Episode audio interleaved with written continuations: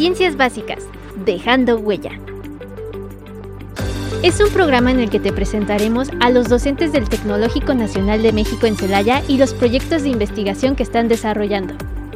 Contaremos con entrevistas de investigadores externos, exposiciones de temas relacionados a retos e innovaciones actuales de la educación, así como la autoría y colaboración en publicaciones de libros de carácter académico. Sean ustedes bienvenidos a Ciencias Básicas, dejando huella.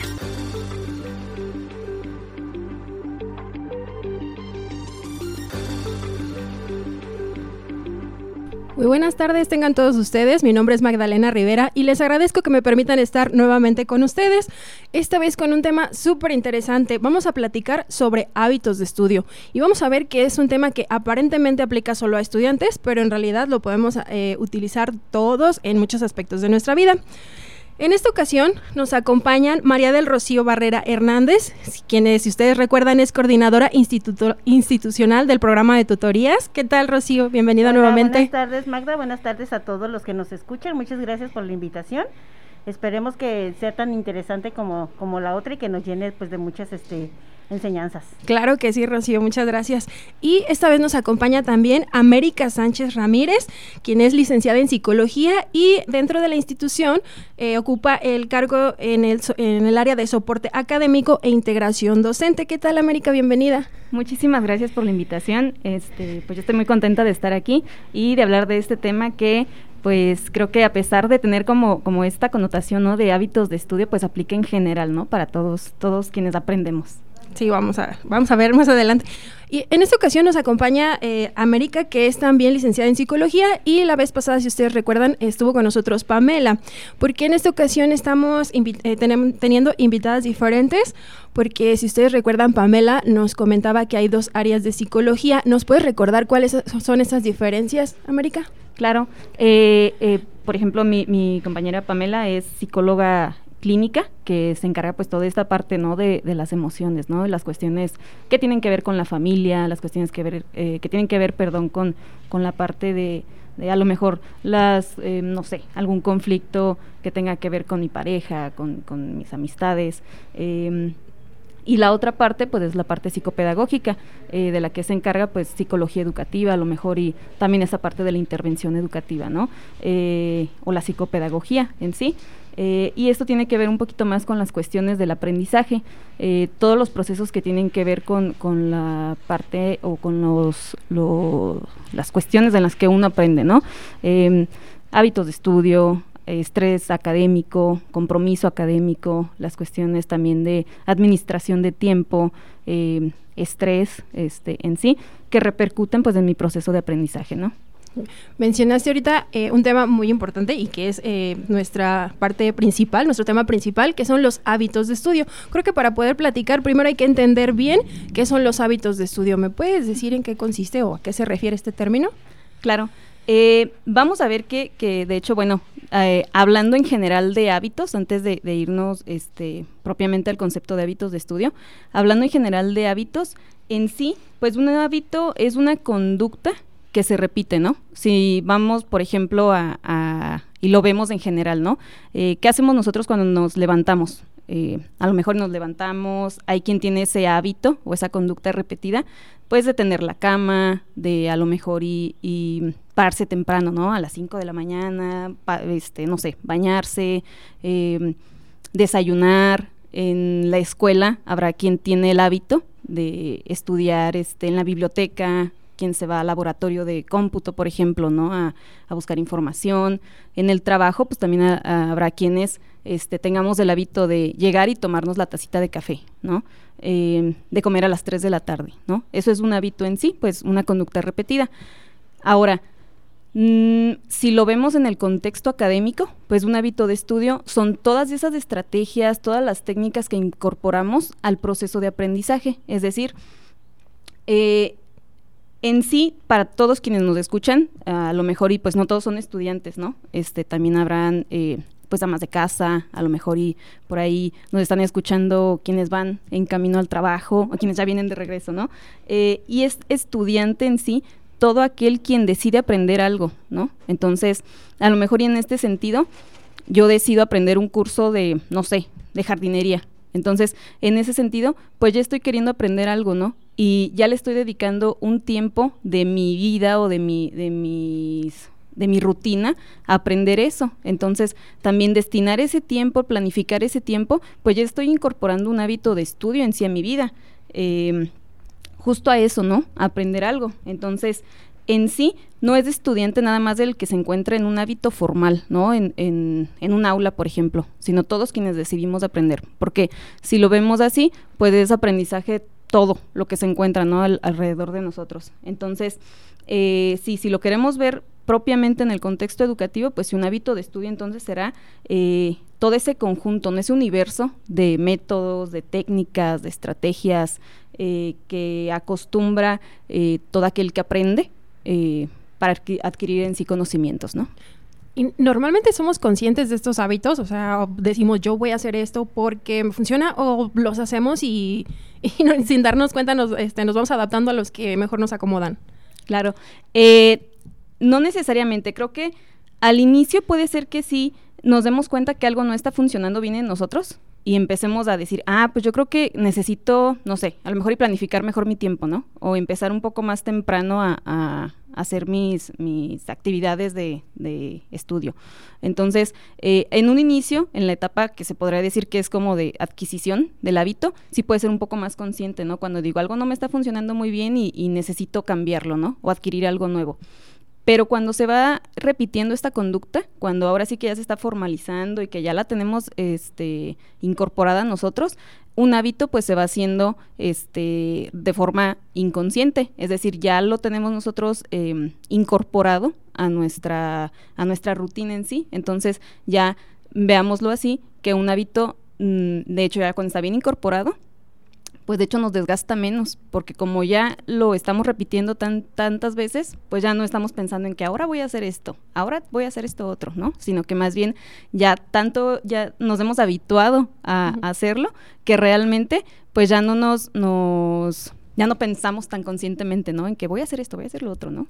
Entonces, ¿es cierto eso que dicen que hacer algo por 20 días ya se convierte en un hábito o no? ¿O es meramente eh, publicidad? No, de hecho sí, hay autores que manejan de 23 a 28 días este, para adquirir hábitos, ¿no? Este, también propiamente también hay, hay perdón, autores que dicen que es eh, hasta cierto punto más fácil adquirir un hábito nuevo, es decir, repetir una conducta, decíamos, de 23 a, los 28 días, que este, dejar de hacerlo, ¿no? Este, Por eso, por ejemplo, si lo podemos llevar a, un contexto de, la vida cotidiana, ¿no?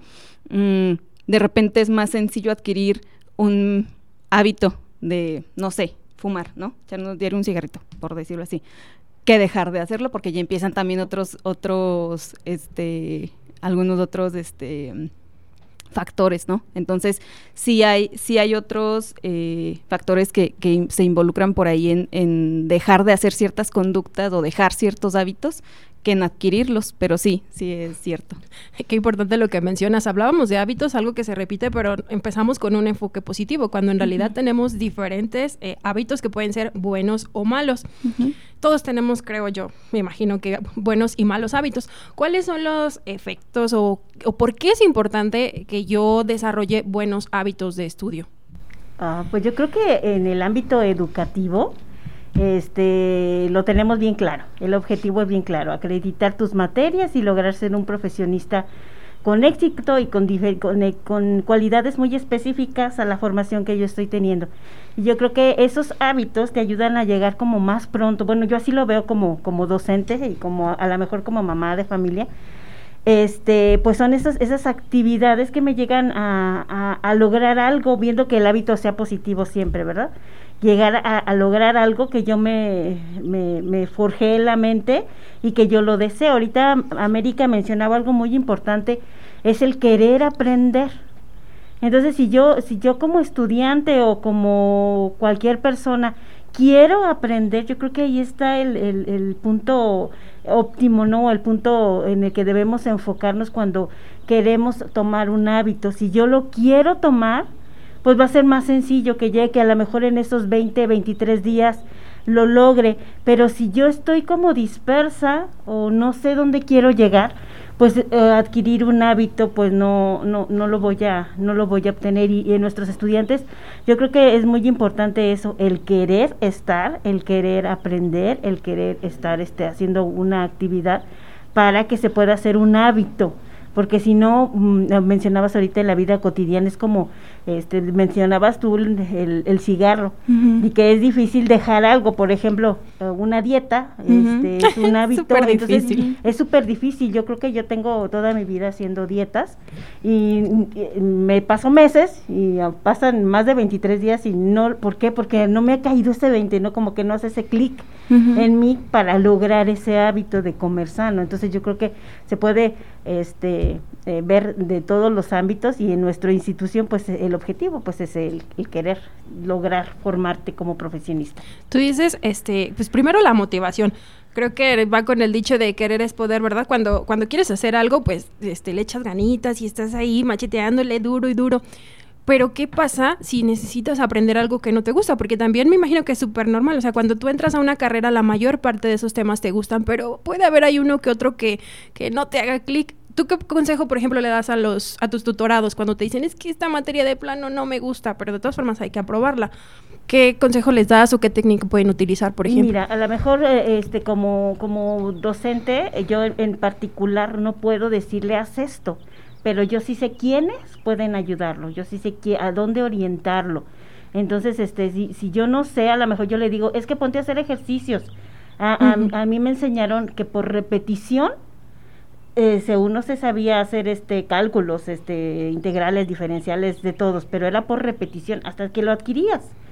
Pero ahorita yo creo que este hay que hay que llegar a ese punto que te decía, ese punto medular para decir, ah, sí quiero hacerlo así y voy a, y, ya estoy aprendiendo de esta manera.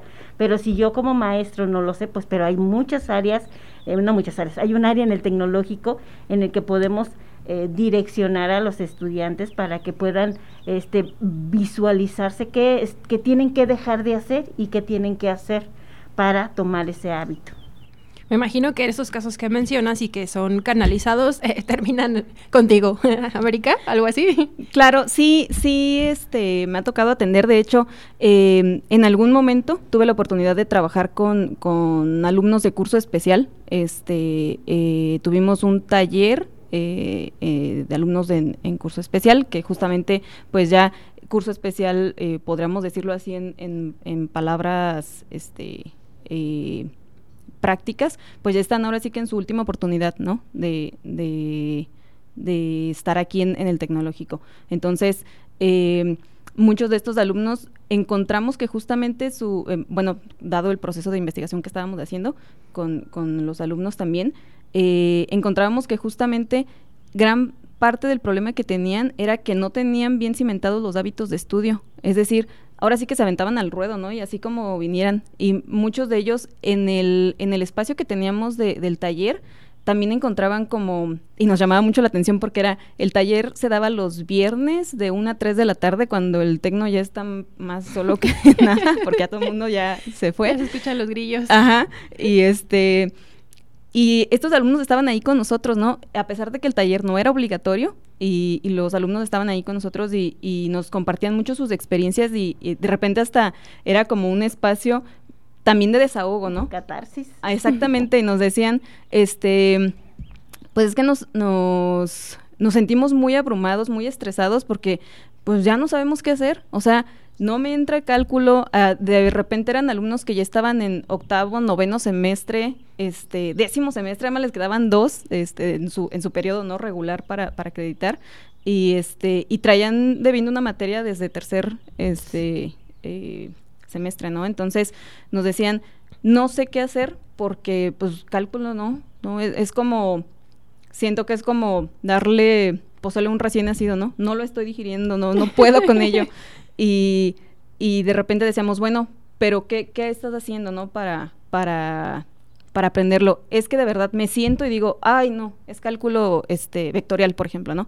Y no, no, no, me bloqueo y ya, lo voto.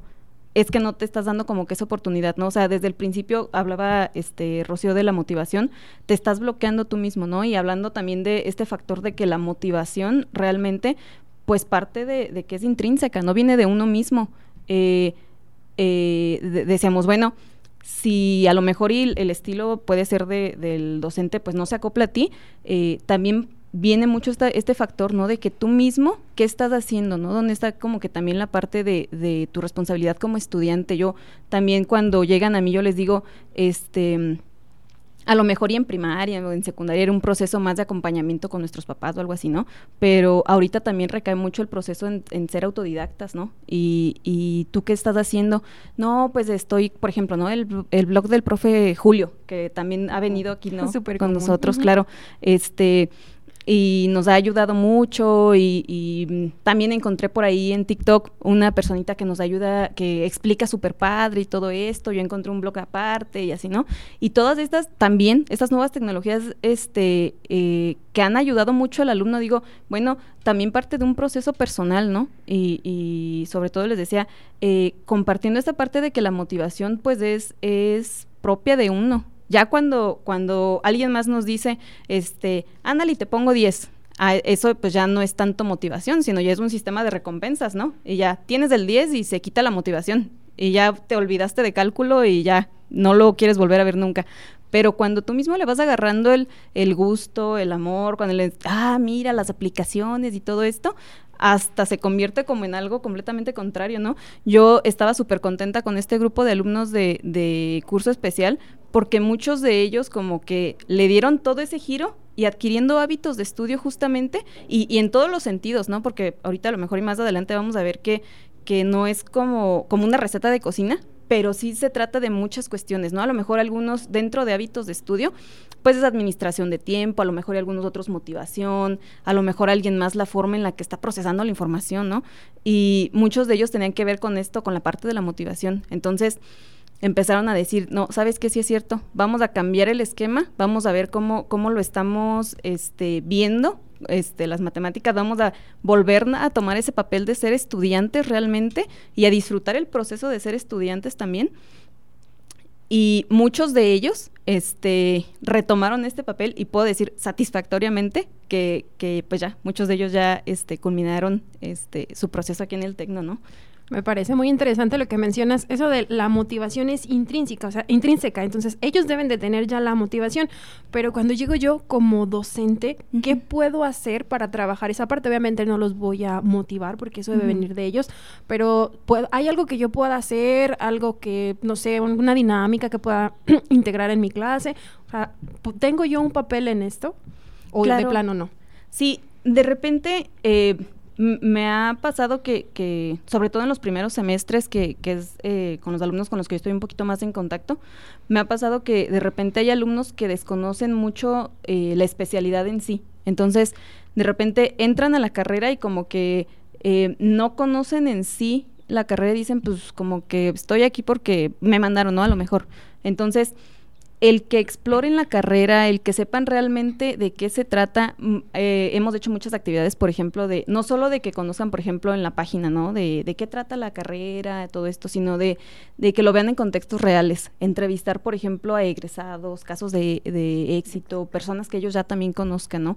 Eh, eso también les ayuda mucho a ellos porque ven realmente a qué se están dedicando, ¿no? Y qué están realmente haciendo. Entonces muchos de ellos dicen, no, pues yo tenía una idea totalmente diferente, ¿no? Y ya viendo realmente qué hacen, viendo que les apasiona, viendo que, que, que este que allá afuera realmente, por ejemplo, también no hay mucho campo de trabajo y se van de viaje y hacen esto y lo otro, se empiezan a enamorar de su carrera, que, que también es algo bien importante que, que ellos mismos también experimenten, ¿no? Hay muchos alumnos que sí en efecto ya vienen con ese chip desde, uff, desde niños, ¿no? Que híjole, yo pasaba por enfrente del tecno y ya quería estar ahí, pero hay muchos otros que, que en el proceso de la carrera lo van aprendiendo, lo van descubriendo. Entonces, como maestros creo que los podemos orientar mucho, sobre todo también porque creo que nuestro papel como docentes ya ha cambiado mucho. Creo que ya no es, ya no somos aquellos docentes como que daban la cátedra magistral, ¿no? Y, y bien este despersonalizado el proceso de. Y no me pregunten porque me interrumpen. Y se acaba la clase y nos vamos, ¿no? Y ya cada quien este en su papel.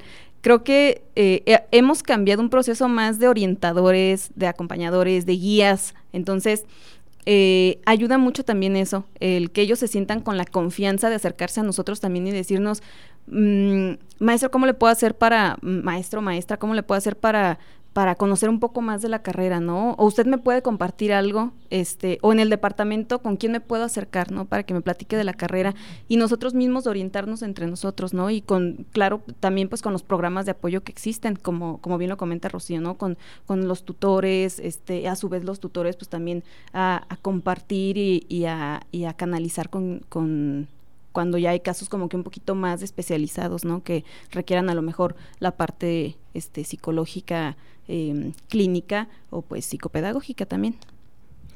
me parece genial eso que mencionas, este, pues no somos todólogos, ¿verdad? Pero, pero por lo menos saber a dónde podemos acudir, a dónde podemos canalizar, si es que necesita atención psicológica o psicopedagógica o nada más un acompañamiento, saber que pues realmente hay un canal, hay una vía donde se puede atender esta situación. Hace rato mencionabas, no es receta de cocina, pero puede haber ahí algunas técnicas que me sirvan buenas y malas técnicas, porque a lo mejor también hay una técnica que no estoy aplicando correctamente. Claro.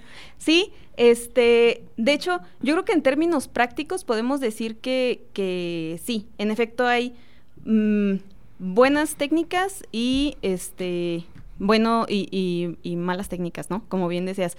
O más que buenas y malas técnicas, eh, cómo lo estamos aplicando. Mal aplicadas. exactamente.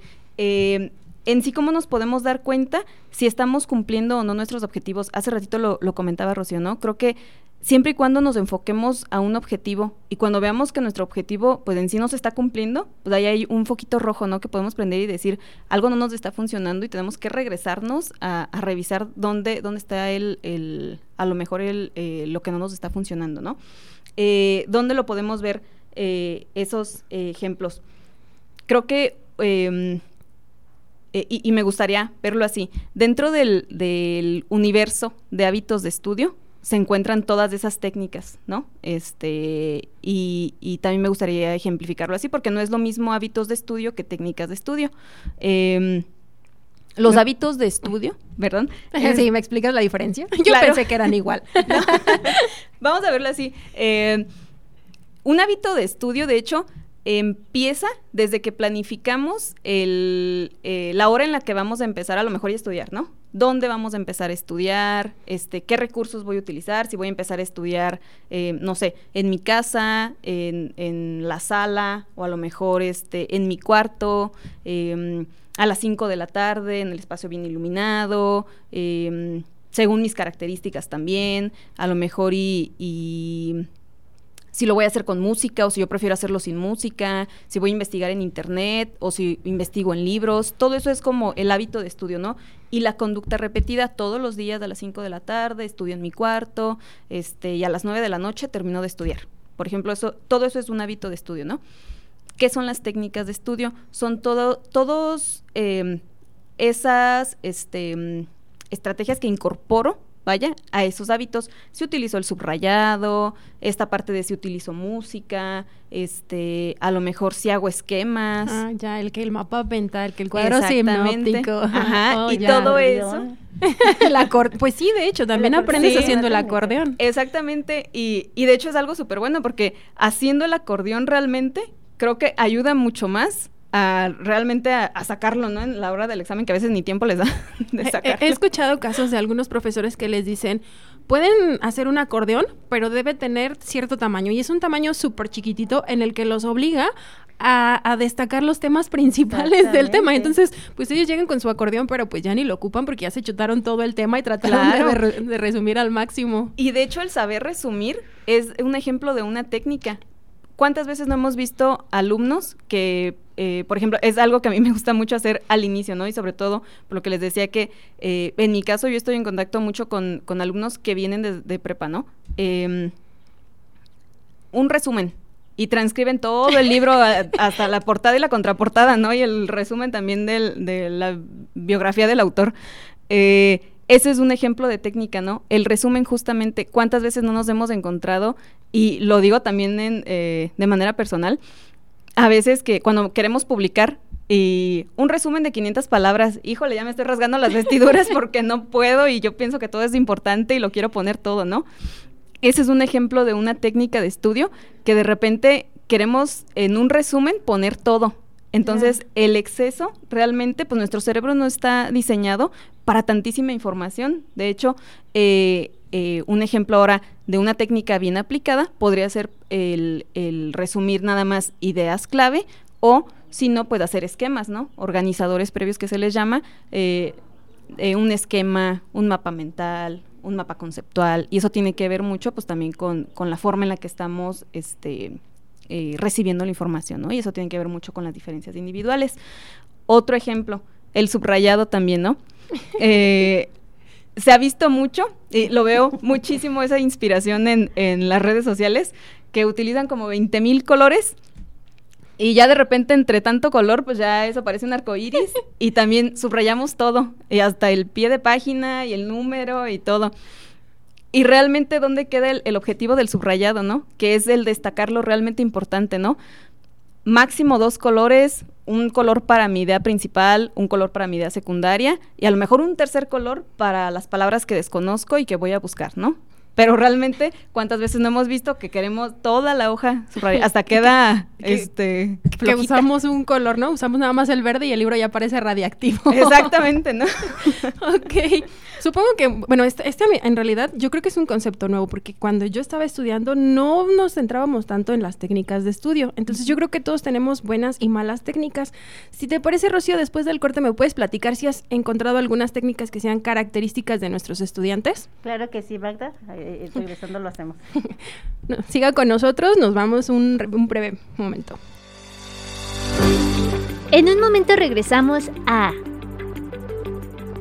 Ciencias Básicas, dejando huella.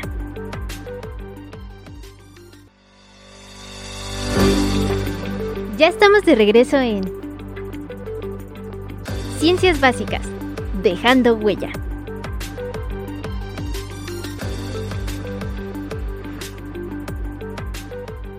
Muchas gracias por continuar con nosotros y pues seguimos platicando de hábitos de estudio. Esta vez quedó pendiente que Rocío me iba a platicar qué buenos y malos hábitos ha identificado en los estudiantes de aquí del Tecnológico de Celaya.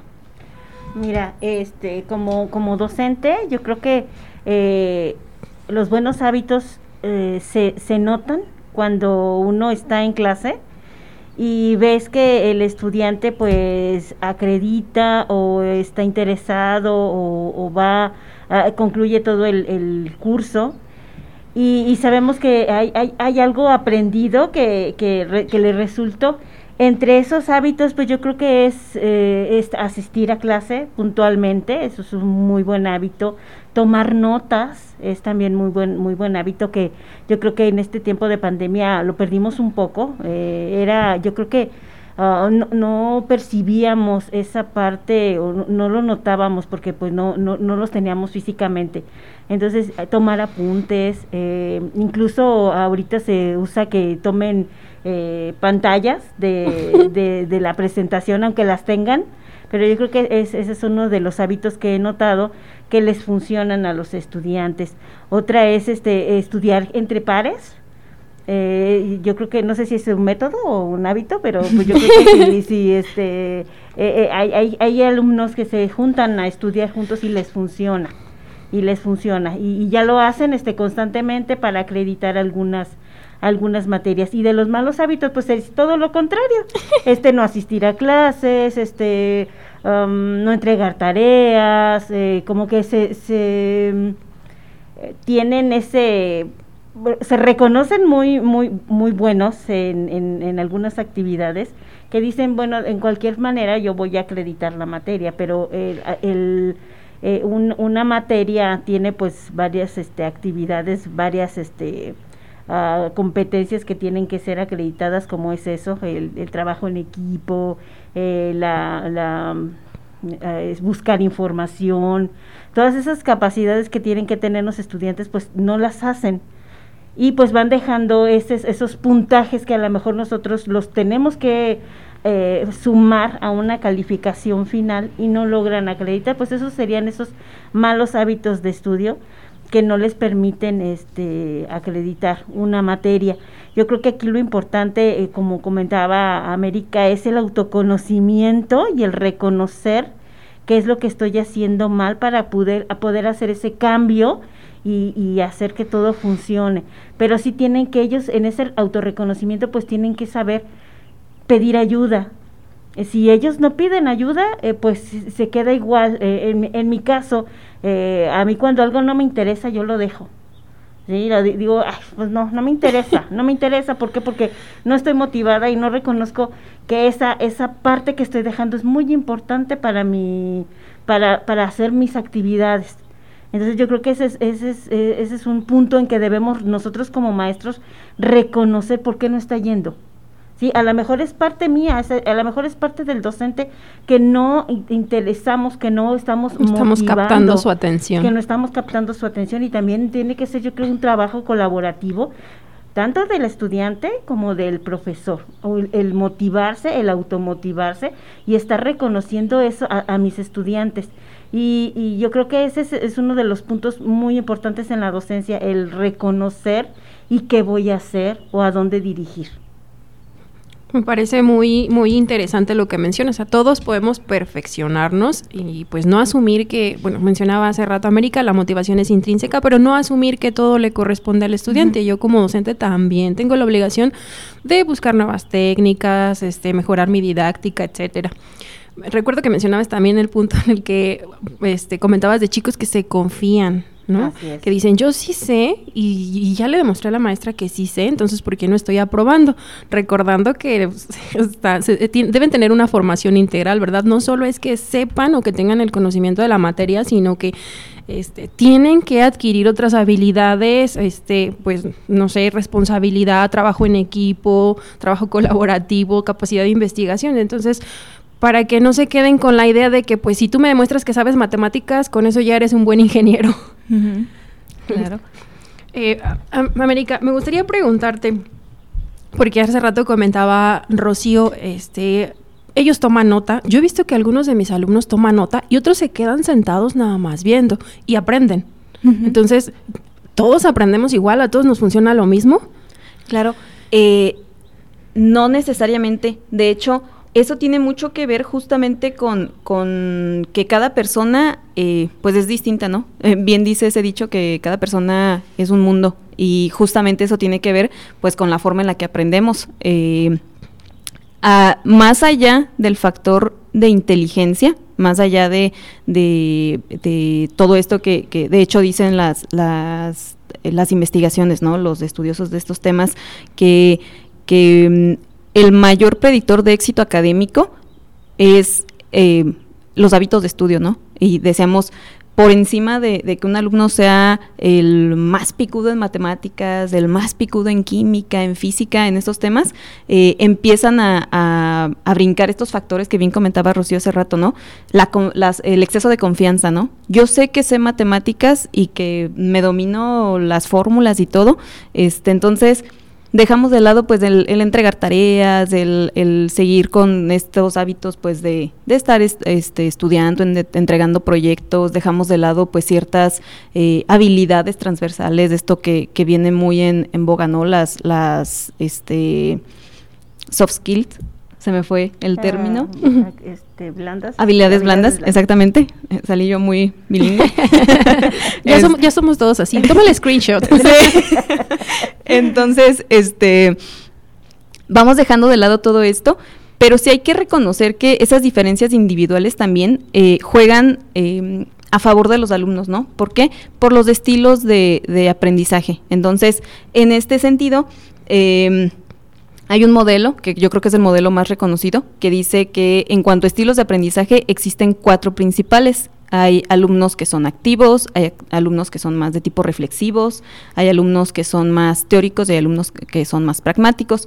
¿Cuáles son las diferencias entre ellos? Alumnos que son más activos los vamos a reconocer, por ejemplo, en el aula. Eh, los alumnos que eh, cuando nosotros como docentes estamos planificando actividades y decimos, híjole, siento que en esta actividad no van a querer participar, y cuando la, decimos frente a, los alumnos, son los primeritos que están ahí levantando la mano. Exactamente, ¿no? Yo, yo participo y como docentes creo que es bien fácil reconocerlos porque hasta a veces son alumnos que nos apoyan como monitores, ¿no? Eh, cuando, por ejemplo, hacemos equipos de trabajo, son los alumnos eh, que podemos identificarlos hasta cierto punto como líderes, son como quienes jalan a sus compañeritos, ¿no? Eh, estos alumnos, por ejemplo, a lo mejor y no van a tener hábitos de estudio eh, por así decirlo, de el ejemplo que decía hace rato, ¿no? De 5 a 9 se ponen a estudiar, ¿no? Y como que con, con, pasos bien secuenciados, ¿no? Como, como la recetita de cocina. A lo mejor y no porque son alumnos que, que necesitan estar como en constante movimiento. Todo el rato. Ajá, exactamente.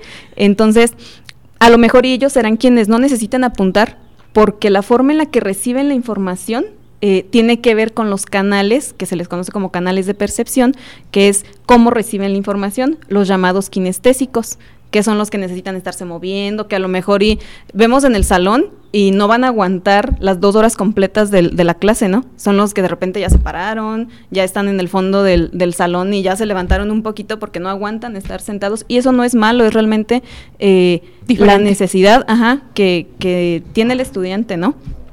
Entonces, eh, estos son los alumnos activos, ¿no? Y, les decía, ellos tienen como ciertas, eh, por así decirlo, ciertas necesidades diferentes de, aprender y es, es, realmente lo que a ellos les funciona y ellos pueden demostrar eh, con todo eso em, tener un gran éxito académico siempre y cuando pues sepan aplicar sus, sus, sus estrategias y sus técnicas, este, pues según sus características. logren identificarlo. Exactamente. Y no se quieran encajar, eh, ahora sí que en un molde, ¿no? De que a fuerza tengo, es a lo que voy con que no es una receta de cocina, ¿no? A fuerza tengo que estar sentado ocho horas, este, apuntando apuntando, exactamente, porque pues no le va a funcionar, ¿no? Y al contrario, a lo mejor vamos a generar muchísima frustración en ellos. Entonces, este es un estilo, ¿no? El, el activo. Viene en contraparte el alumno que es de tipo reflexivo. Estos alumnos, a lo mejor, eh, digo, en, en, el extremo con, este, diametralmente opuesto, van a estar los alumnos que sí se aguanten ocho horas completas de estudio, son los alumnos que a lo mejor en una actividad Mm, la entregan hasta el final, pero va a ser más concienzuda, van a entregar algo más, este, como su nombre lo dice, más detallado, más analizado. Son alumnos que en un ejercicio se pueden aventar análisis larguísimos porque es su estilo justamente, ¿no? Y e, este tipo de alumnos que son reflexivos sí van a tener a lo mejor y hábitos de estudio un poquito más, este, más de paso a paso, metódicos, más. más metódicos, exactamente, más de estar, este a lo mejor ya está bien, bien estructurados, ¿no? Si los vemos este, y son como bien identificables en el aula, a lo mejor y, y son los que llegan y ponen su, su, su, libreta, sacan sus plumas de, con determinados colores. Son los que tienen letra perfecta, que yo digo, ¿cómo lo ¿no? Enséñame a hacerlo. Exactamente, bien organizados, como este... Eh, quieres robar esos apuntes? Ay, sí, que le, sí, te dan ganas de decirle claro. al final del semestre, ¿me lo regalas? Eh, aquí le pedimos la, la carpeta de evidencias, Exacto, sí. Exactamente. Y son alumnos este, que, que, tienen como bien identificadas técnicas de estudio que les sirven mucho. Esta técnica que, que ahorita también se está utilizando mucho, que de hecho hay aplicaciones digitales que ayudan mucho, la técnica de Pomodoro, ¿no? De que hasta ahí el celular para eso eh, funciona mucho, ¿no? De que te marca 20 minutitos de estudio, 5 minutitos de descanso y así, ¿no? Y, seguirlo, porque si no, aparte se sienten como inquietos, ¿no? O sea, si no, si no hacen lo que ellos tenían planeado, les incomoda. Exactamente, y ellos al contrario de los activos, si a lo mejor no cumplen todo lo que tienen eh, en su lista de, actividades por hacer y no le dan check a todo, pues a lo mejor y sí les puede estar generando un, poquito más de frustración a la diferencia de los activos, ¿no? eso es y si lo vemos así, pues sí hay una gran diferencia en cómo estamos aprendiendo, ¿no? Y en los hábitos de estudio que si vemos alumnos decimos, no, pues no los podemos encajar a, todos en un mismo molde. Y que no querramos hacerlo, ¿no? Porque a veces decimos, yo dejo tareas y yo les pido ejercicios y pues darnos cuenta que no todos van a aprender igual y por lo tanto no todos necesitan hacer las mismas actividades para lograr ese aprendizaje. Entonces a lo mejor sí nos conviene como consejo este retomar y reflexionar sobre qué estamos haciendo y pues obviamente no, yo no creo que no los vamos a cubrir todos, pero sí al menos pues tratar de variarle para encajar un poquito en cada uno, ¿no? Claro, y hasta tener como docentes, yo creo que esa flexibilidad, ¿no? Permitirnos, a lo mejor, bueno, no, a lo mejor y, y no tener como todo el pool, ¿no? De, de, de, ah, ya, fulanito y voy a tener 35 formas diferentes de evaluar. A lo mejor y no, pero sí, sí hay formas como de agrupar alumnos, ¿no? Y decir, bueno, a lo mejor y lo que sí voy a hacer es un proyecto integrador que, que reúna como todas las, las habilidades, ¿no? Y, y tratar de, de, tener, porque también como que es hasta cierto punto mm, complicado quiere identificar todos los estilos de aprendizaje como docente y hacer todo eso, ¿no? Vienen también igual los teóricos que, este, también hay son alumnos que son un poquito más este, secuenciales, también paso uno, paso dos, paso tres, este, son alumnos que también son más lógicos, un poquito más racionales, intentan, a ellos, por ejemplo, les sirve mucho esta parte de, de en cuanto a técnicas, si hablamos de técnicas, de hacer resúmenes, este, eh, son alumnos que, que, a lo mejor y están como en, en, el intermedio, ¿no? De entre los activos y los y los reflexivos. Exactamente. Y por último están los pragmáticos, ¿no? Son alumnos más prácticos en sí, más realistas. los que te dicen, ¿para qué me va a servir eso? Exactamente, ¿no? que si los encontramos, bueno, ¿y eso cómo lo aplico? Y a lo mejor son alumnos que, que si lo vemos en cuanto a esta parte de los canales de percepción, pues van a ser también alumnos, este que van a ir un poquito más enfocados hacia, hacia lo kinestésico, ¿no? Que en, en, la parte de laboratorios o de experimentos son buenísimos porque están viendo la aplicación real de las cosas. Entonces, este, también son alumnos que puede ser que en cuanto a hábitos de estudio van a ser rapidísimos. También a lo mejor no van a aguantar ocho horas de, de, en cuanto a un hábito de estudio, pero sí les van a ser muy prácticas y muy funcionales dos horas de estar rápido. Yo me acuerdo mucho de, mm, de la diferencia entre mi hermana y yo ¿no? Mi hermana era muy rapidísima, eh, era muy pragmática, dos horas, pero sacaba sus cosas rápido. Y yo era de aventarme ahí diez horas y también, ¿no? Pero en lo que sacaba la pluma, el color, no sé qué. Pero las dos cumplimos nuestros objetivos, ¿no? Y éramos bien diferentes y en un contexto muy similar, ¿no? Pero pues realmente eso es en cuanto a, las diferencias individuales, ¿no? Y así lo vemos en el salón también. Eso que mencionas es muy común, ¿no? Creo que todos los que tenemos hijos nos damos cuenta que no son iguales, son completamente, a veces son completamente diferentes y pues llevándolo a lo que tú mencionabas, que pues este, son diferentes estilos de aprendizaje, entonces a veces como papá dices, ¿no? Y te vas a poner a hacer la tarea y quiero que te quedes ahí dos horas y que tomes apuntes cuando en realidad pues ni, a lo mejor ni siquiera es su estilo, ¿no, Rocío? ¿Tú qué opinas? Sí, es lo mismo, ahorita estaba pensando como como, docente a la hora que haces tus actividades, tu, instrumentación didáctica que le llevamos, que le llamamos así a la planeación, que hacemos el, a, inicio de cada ciclo, cada semestre, y que planeamos qué, actividades en cada tema. Entonces yo creo que es muy importante que como profesor este, tengamos pues conocimiento de todas estas, de estas habilidades o de estos hábitos que nuestros estudiantes este, tienen, de estas habilidades este, intelectuales y que en nuestra planeación tenemos que hacer este pues un, un compendio a lo mejor de cuatro actividades, pero que reúnan este y que, que todos nuestros estudiantes de los diferentes tipos de aprendizaje las puedan este eh, tomar, ¿sí? tener así como un collage. Ya me imagino. un repertorio. Si no me funciona esta, mi, grupo es más de este estilo, yo creo que le pegaron esta. Es, muy importante eso y también es muy importante este eh, reconocer a quienes no está, no, está pasando eso, o sea que no, por más que nosotros estemos a lo mejor ah, tratando de que aprendan, tratando de que este logren, lleguen a su fin, tenemos que reconocerlos y, y aquí el, el, anuncio, ¿no? El, el este, la invitación aquí en el tecnológico, pues hay, este, hay, hay un área en la que el estudiante que solicite o bien que un tutor los detecte, puede eh, canalizarlos, hablábamos ahorita, no, no, tanto de que los enseñemos. Eh, yo creo que hay, hay personas como América que están, que tienen ese conocimiento en cómo ayudar a nuestros estudiantes. En, en, el, en el Departamento de Desarrollo Académico está el área de orientación educativa y en una de esas partes, como hablábamos la otra semana, es la parte de las emociones, del sentir pero hay otra parte de, de cómo puedo yo ayudar a mis estudiantes a administrar su tiempo, a, reconocerse cómo estoy aprendiendo, es el área de psicopedagogía. Y cada tutor tiene, este, pues, tiene que reconocerlos. Y si yo veo a un estudiante que está en curso especial, es por algo, algo no le está funcionando bien, pues hay que canalizarlo a esa área. En cada departamento hay una persona, un, un, psicopedagogo, que los puede orientar y que puede estar trabajando con ellos durante todo el semestre para que logren, este, por ejemplo, pasar un curso especial o bien este acreditar mis materias o, o, bien a lo mejor estoy muy abrumado con tantas actividades, pues que me ayuden a administrar el tiempo. Muy bien, gracias Rocío. Me, me, surge ahorita una pregunta. Tú dices, este, aquí está el área y pueden acudir. Ahorita pues ya vamos a regresar a las clases presenciales, entonces yo creo que va a ser mucho más fácil identificar esos casos porque en, en, las aulas virtuales la verdad es que costaba bastante trabajo, si no podías ni lograr que hablaran, pues menos este pues que te expresen que tienen una necesidad. Me surge una duda. ¿Creen ustedes que las habilidades hayan cambiado antes de y después de la pandemia? Porque, pues bueno, finalmente tuvieron que tomar todas sus clases en casa y no sé si dos o tres personas sentadas en, un, en una misma habitación.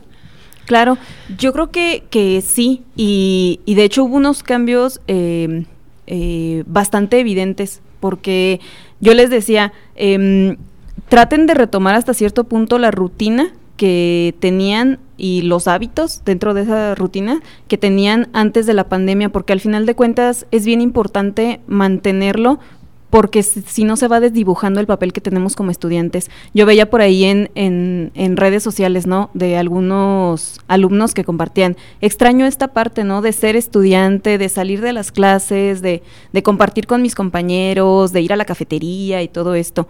Y, yo decía, bueno, la parte social, claro que es importante, ¿no? Al final de cuentas, de alguna forma u otra, tratamos de mantenerla pues con las redes sociales, de repente ahí en las videollamadas, este, eh, de seguirlo haciendo, ¿no? Pero también esta parte de ser estudiantes en cuanto a hábitos de estudio y, y cuántas veces no nos pasaba que decían por ahí, parece sesión espiritista, ¿no? De, de que eh, nos conectábamos a clase y de repente están ahí, este, respóndanme y, y no, o sea, y nos, y yo creo que quienes tenemos eh, hermanos, sobrinos, nos llegó a pasar, ¿no? Que de repente veíamos y la computadora ahí hablando sola, como si fuera pues el radio, ¿no? O algo así. Y ya hasta que escuchaban su nombre, ¿no? Córrele, córrele. Córrele ahora sí, ¿no?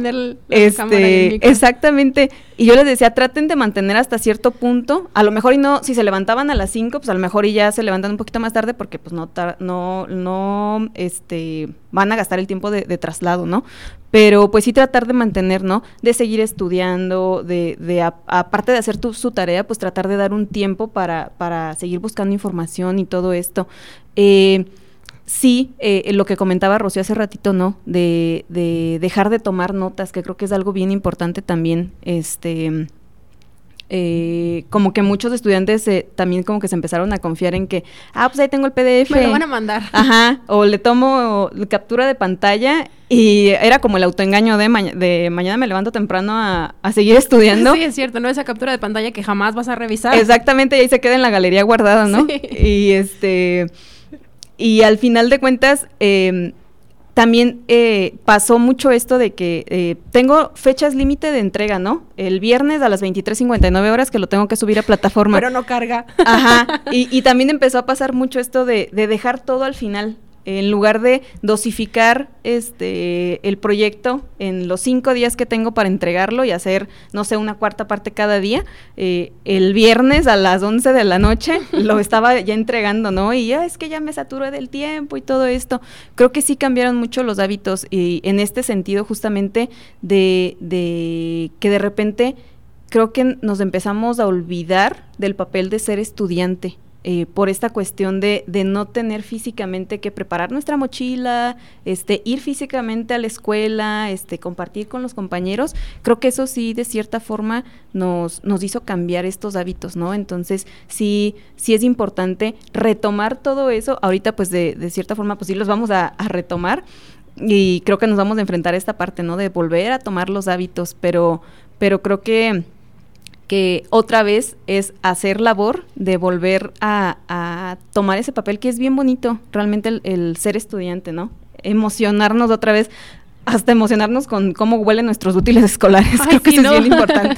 no, es que aparte, unas cosas fueron conscientes, como dices, este, dejar todo al último y pues me confío porque de todas formas la plataforma va a estar abierta todo el rato, a diferencia de cuando voy al salón y pues nada más mientras está la maestra. Pero aparte, algunas cosas creo yo que fueron no tan voluntarias. Bueno, te platico en el caso particular, que en tu casa, este, pues yo dando clases y mis dos hijos tomando clases, y entonces era, pues aléjense todos, porque si no, no nos escuchamos. Y algo que me hizo, se me hizo súper curioso es que yo, por ejemplo, me tardaba horas poniendo a estudiar a, a mi niño. Tardábamos muchísimo. Y yo digo, ¿cómo es que la maestra logra eso en las cuatro o cinco horas que lo tiene? ¿no? Yo me tardaba todo el día, pero creo que es diferente porque en el salón están todos haciendo la misma actividad, entonces en casa es, uno está escuchando esto, otro está escuchando aquello, y que la mamá y la licuadora y el de los colchones y el de los helados. ¿no? Todas esas cosas que aunque no son, este, no están dentro de nuestro control, pues terminan influyendo en nuestros buenos o malos hábitos de estudio, ¿no? Exactamente, sí. Y, creo que en ese sentido, pues también eh, como papás y como red de apoyo, eh, podemos ayudar mucho eh, también a, a, nuestros estudiantes, ¿no? Este, al final de cuentas, eh, eh proporcionar el, eh, los recursos o tratar en medida de lo posible de tener los recursos eh, y apoyarnos sobre todo esta parte de, de, hasta de repente tomar las clases y, y tratar de apoyar a, a, los estudiantes también de pues no, a lo mejor de no hacer ruido o de no tener la tele este prendida a todo volumen este tra tratar de apoyarnos no entre todos y, y, al final de cuentas saber que pues esta cuestión de la contingencia pues no es algo que creo que nadie de nosotros ni esperábamos ni queríamos no. entonces tratar de de, vivir las, las situaciones que también el otro está viviendo, ¿no? Eh, parte de la empatía, al final de cuentas, y este y entre todos apoyarnos. Creo que, que es básicamente eh, en lo que nos podemos apoyar entre todos. Creo que vamos a tener que volver a habituarnos a, a tomar clases presenciales, hay que aprenderlo nuevamente me gustaría retomar esto que decías de los cuatro eh, formas de aprendizaje. Si yo como estudiante ya me di cuenta que tengo cierto estilo, hay como ciertas actividades o hábitos que podría este, mm, continuar, que me van a funcionar mejor, porque ya vi que a lo mejor si soy de un estilo y hago otra cosa, pues no voy a tener éxito. Hay algo como caminitos, ya sé que no son recetas de cocina, porque finalmente esto es individual, no nos uh -huh. va a funcionar siempre, pero sí algunos consejos que puedas darles. Claro, este, primero que nada, pues yo creo que, que, es importante identificarlo, ¿no? De hecho, por ahí en línea hay un test autoaplicable, está el CHAEA, que es el, así tal cual como se escucha CHAEA, eh, que es para identificar justamente el estilo de aprendizaje que tenemos y eh, así tal cual, de hecho, si lo, si lo buscamos como, como Chaya, está autoaplicable y nos arroja el resultado, ¿no? Entonces, identificando también nuestro estilo de aprendizaje, creo que podemos partir y, e independientemente de eso, creo que nosotros también nos damos cuenta qué nos, qué nos funciona y qué no, ¿no? Este, entonces, eh, si bien no, como bien decías, este, Magda, no hay, no hay como una receta de cocina, creo que sí hay ciertos puntos importantes que hay que tomar en cuenta. Uno de ellos es siempre tener una meta clara a identificar. Mm, creo que decir desde un inicio, ¿qué, ¿qué, es lo que quieres lograr? Terminar el semestre. Pues sí, creo que todos estamos en ese, en ese mismo canal, ¿no? Pero ahora sí que como si estuviéramos desmenuzando pollo.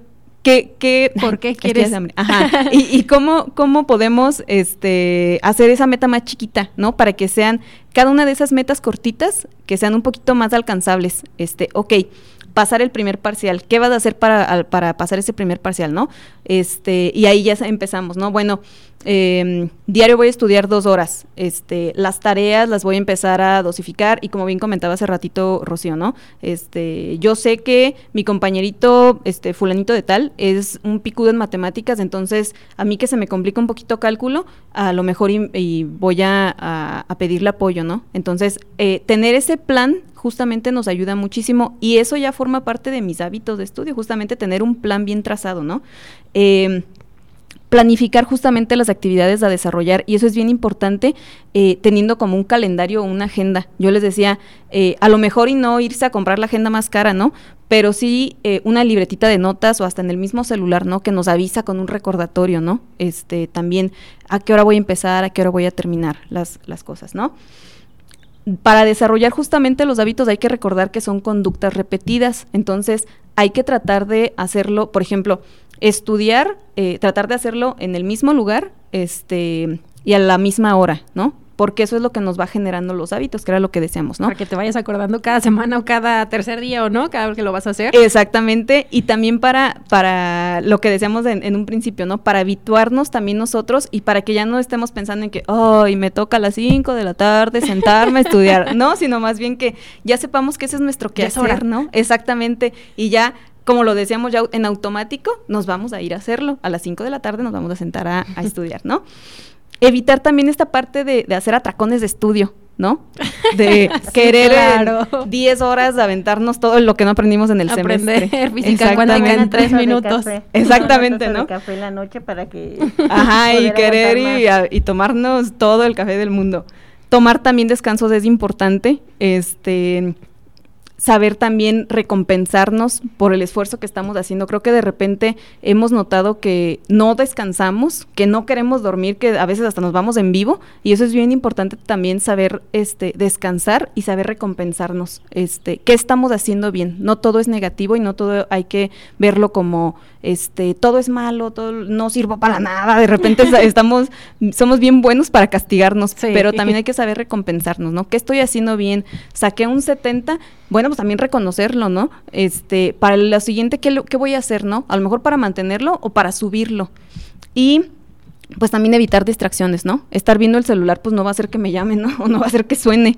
Este, y a lo mejor este también pues bajarle a la música o todo esto que sé que no me está funcionando. Entonces, esas son como pautas generales que nos pueden ayudar. Muchas gracias, América. Bueno, pues gracias por acompañarnos. Ya vimos qué son las, eh, los hábitos de estudio y cómo podemos aplicarlos, ya que no solo los estudiantes o los que van a la escuela están aprendiendo, estamos constantemente aprendiendo nuevas habilidades y pues podemos aplicar algunas de estas recomendaciones que nos daban América y Rocío para mejorar nuestro estilo de aprendizaje. Y pues les agradezco que hayan estado con nosotros. Espero que el programa les haya gustado y no se pierdan la próxima emisión, viernes a la una. Nos vemos. Hasta luego. Gracias. Ciencias básicas, dejando huella. Escúchanos el próximo episodio a través de Radio Tecnológico de Celaya. El sonido educativo y cultural de la radio.